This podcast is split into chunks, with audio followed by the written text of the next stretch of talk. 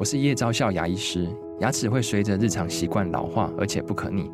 当珐琅质受损，牙齿结构会出现破裂，还有细微的小孔，导致我们牙齿变得又脆弱又敏感。这边我真心推荐贝欧尼修复牙膏，内含 BioHAP 成分，搭配正确的刷牙习惯，经科学实证，可在两周有效让牙齿再矿化，修复受损珐琅质的细微小孔。相关资讯及购买通路，请参考资讯栏连结。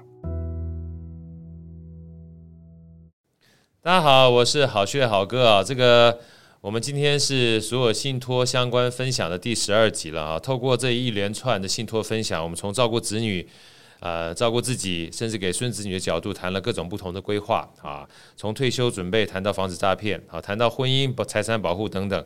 所以信托其实在资产保护哦，还有专款专用上面扮演的非常重要的推手，让财务安全，让人有尊严啊。所以说，其实。跟着我们这所有这个复盘呢，我想说今天让大家跟着我们今天最重要的主题哈，来学习一下跟规划怎么透过信托来真正帮助我们很多的事情。这集是压轴啊，我们非常开心邀请到台北富邦银行信托的资深协理陈秋兰资深协理来跟我们一起分享，让信托呢如何扮演一个非常重要的东西。豪哥把它讲三个字叫做安定剂。好，欢迎秋兰。好哥，各位观众朋友大家好。呃，秋兰协理哈，这个我们今天是最后一集哈，算是压轴了哈。我们常讲说财产呢，要不然就身后给，嗯，要不然就生前给。那很多人就问豪哥，哎，早给好还是晚给好呢？我们常常新闻可以看到啊，这个富豪过世之后，刻了一大堆的遗产税，有时候还引发这个继承的纠纷呢。那每一个人每年呢都有这个赠与的这个免税额哈，所以赠与多半可以减少一些遗产税，又可以发给想到的人哈。但有人担心子女呢？可能就因此啊，出手很大方啊，或达到人生的巅峰，不是躺平，而且躺平主义，变成很担心的一件事情哈。秋兰协理怎么看待哈这样的这种情况呢？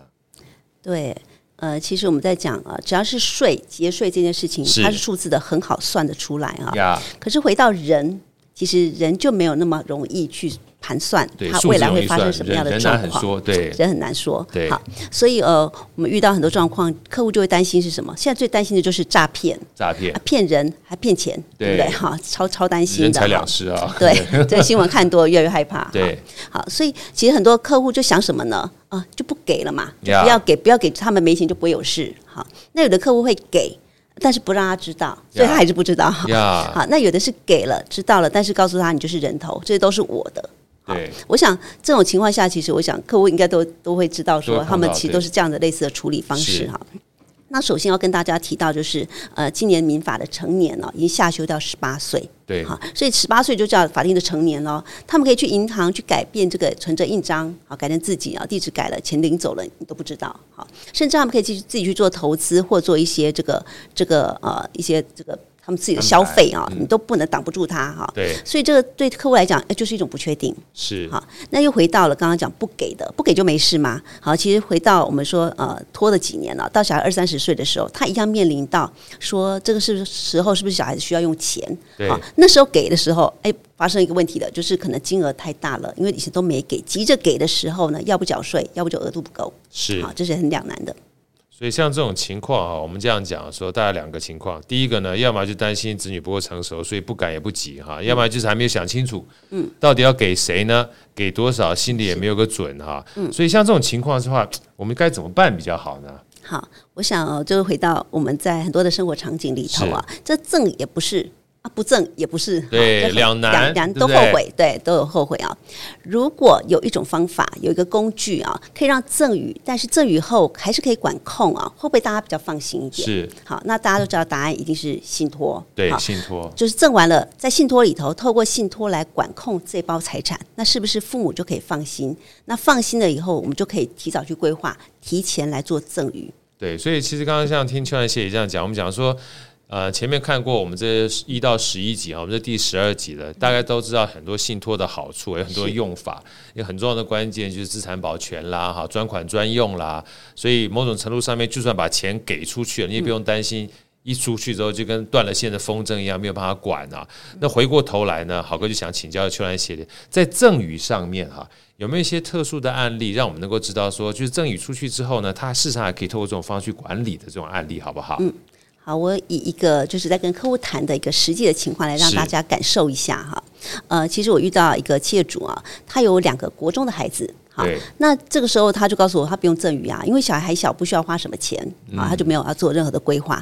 可是呢，我就问他说啊，诶，那十年、十五年后啊，那小孩子到了二三十岁的时候，你会不会帮他买房子？对，好，我想答案大家都知道，企业主嘛，一定会哈。但是呢，到那时候再来做的时候，是不是又回到刚刚的问题？缴税，缴税缴额度高，对不对？额度不够，对。对，这时候我就提醒他说，要不要现在就开始来做规划，帮小孩子成立了信托，嗯，好，每年就开始存啊。那每年存个各存个一百万不是问题，存个十年、十五年，是不是？到那帮小孩子存的这第一桶金就有了。是。那这样的好处是呢，在现在的每年存呢，其实算入每年度的赠与哈。如果在赠与免税额内是不会缴到税的。然后小孩子领出来拿去买房子的时候，也不会有课到赠与税。对。那在过程中，小孩子这笔钱专款专用，不能做他用，甚至父母可以在过程中呢帮他做理财哈。这个林总可以帮他做理财，是不是有机会赚更多的钱呢？让小孩子买更好的房子。哇，一举数得，对不对？对。那最后一个最重要就是对对这个小孩来讲。他已经了解了父母亲成立这个信托是帮他准备第一桶金，是这是一个爱啊，就是你多的要自己努力哈，但是第一桶金呢，你啊、呃，你已经站在人对人对相对别人是一个非常有利的条件，对，相对人共同努力很重要，对，对，对，我觉得这是一个非常好的规划。那当然对董事来讲，董事长来讲，他就理解到说，呃，其实他是需要赠与的，好，那只是找到一个工具让他放心提早开始，对，找他是想要赠与的。但是在这个过程当中呢，你也不要到最后呢缴一大笔赠与的这个税费，对不对？也不要怕小孩会乱用，对不对？也让小孩知道说，我跟你是共同来有这个目标的啊。所以信托某种程度上面，虽然讲资产保全专款专用啊，但是某种程度就像刚才杰利开始讲的，这个钱很好算，人很难算呐，对不对？你如果透过信托的话，能够把人跟钱同时规划好的话，那就是这件好处哈。所以说，其实。我们回过头来想，这个信托这件事情公开透明，嗯，很重要，是。让孩子们知道说父母亲有在帮他做规划，嗯，而且让孩子跟父母亲共同努力这件事情，就是像刚才这个讲传传递爱嘛，哈，对，好，那回过头来，我也想问这个这个邱安协，因为我们这样一路听下来哈，其实各种不同的场景非常非常的多，嗯。啊，那如果说就我们个人也，到底一个家庭啊，到底要准备多少的信托啊？才是一个好的安排呢。嗯，好，我想一个家族信托的角度啊，他需要考量的面向就是看他们自己家里的状况。是，那可以是帮呃自己啊，我们之前有说到自己嘛，哈，帮配偶。那甚至帮子女，甚至有人帮孙子女就做信托，呀，那也可以是单一的受益人，也是共同的受益人，是好看这个这个都有不同的规划哈。那信托财产呢，可以是现在就交付了，也可以是一个预开的概念，慢慢再把它放进来，呀，甚至有些模组上还可以把那个保险金信托未来才会领到的，也可以放进来哈。某些模组是可以的。那像这样的规划来讲，我们就会提到说，呃，依照不同的财产财产财务状况、财务规划呢，不同的受益人的目的啊，去进行相关的安排啊。所以，呃，回到我们的信托的使用上啊，去串接很多支付的场景，串接很多资产管理、一些资产管控的一些运作的运决权的这个决定的人哈。那串接大信托去串接小信托啊，让这个资产在信托里头得到最大的保护啊，在它合适的时候呢，去发挥支付的功能或者是使用的意义啊。我觉得这是一个在呃讨论几个信托最好哈，可能没有标准答案，但是。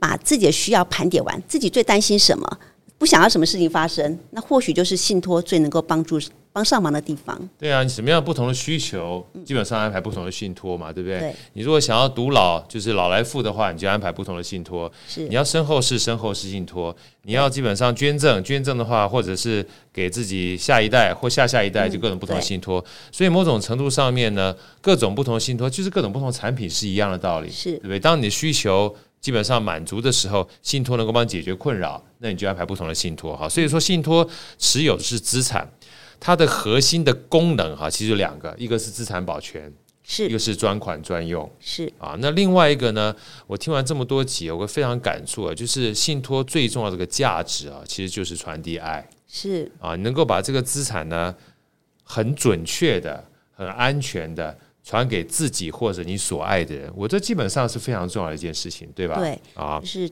照顾人呢、啊，一定要有经济为后盾。对，经济为后盾。我常常在强调这句话。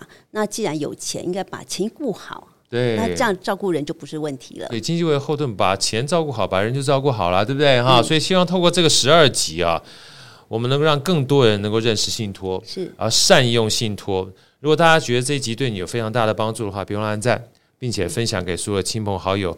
看新闻，谈信托，我们十二集一鞠躬，大家拜拜，拜拜。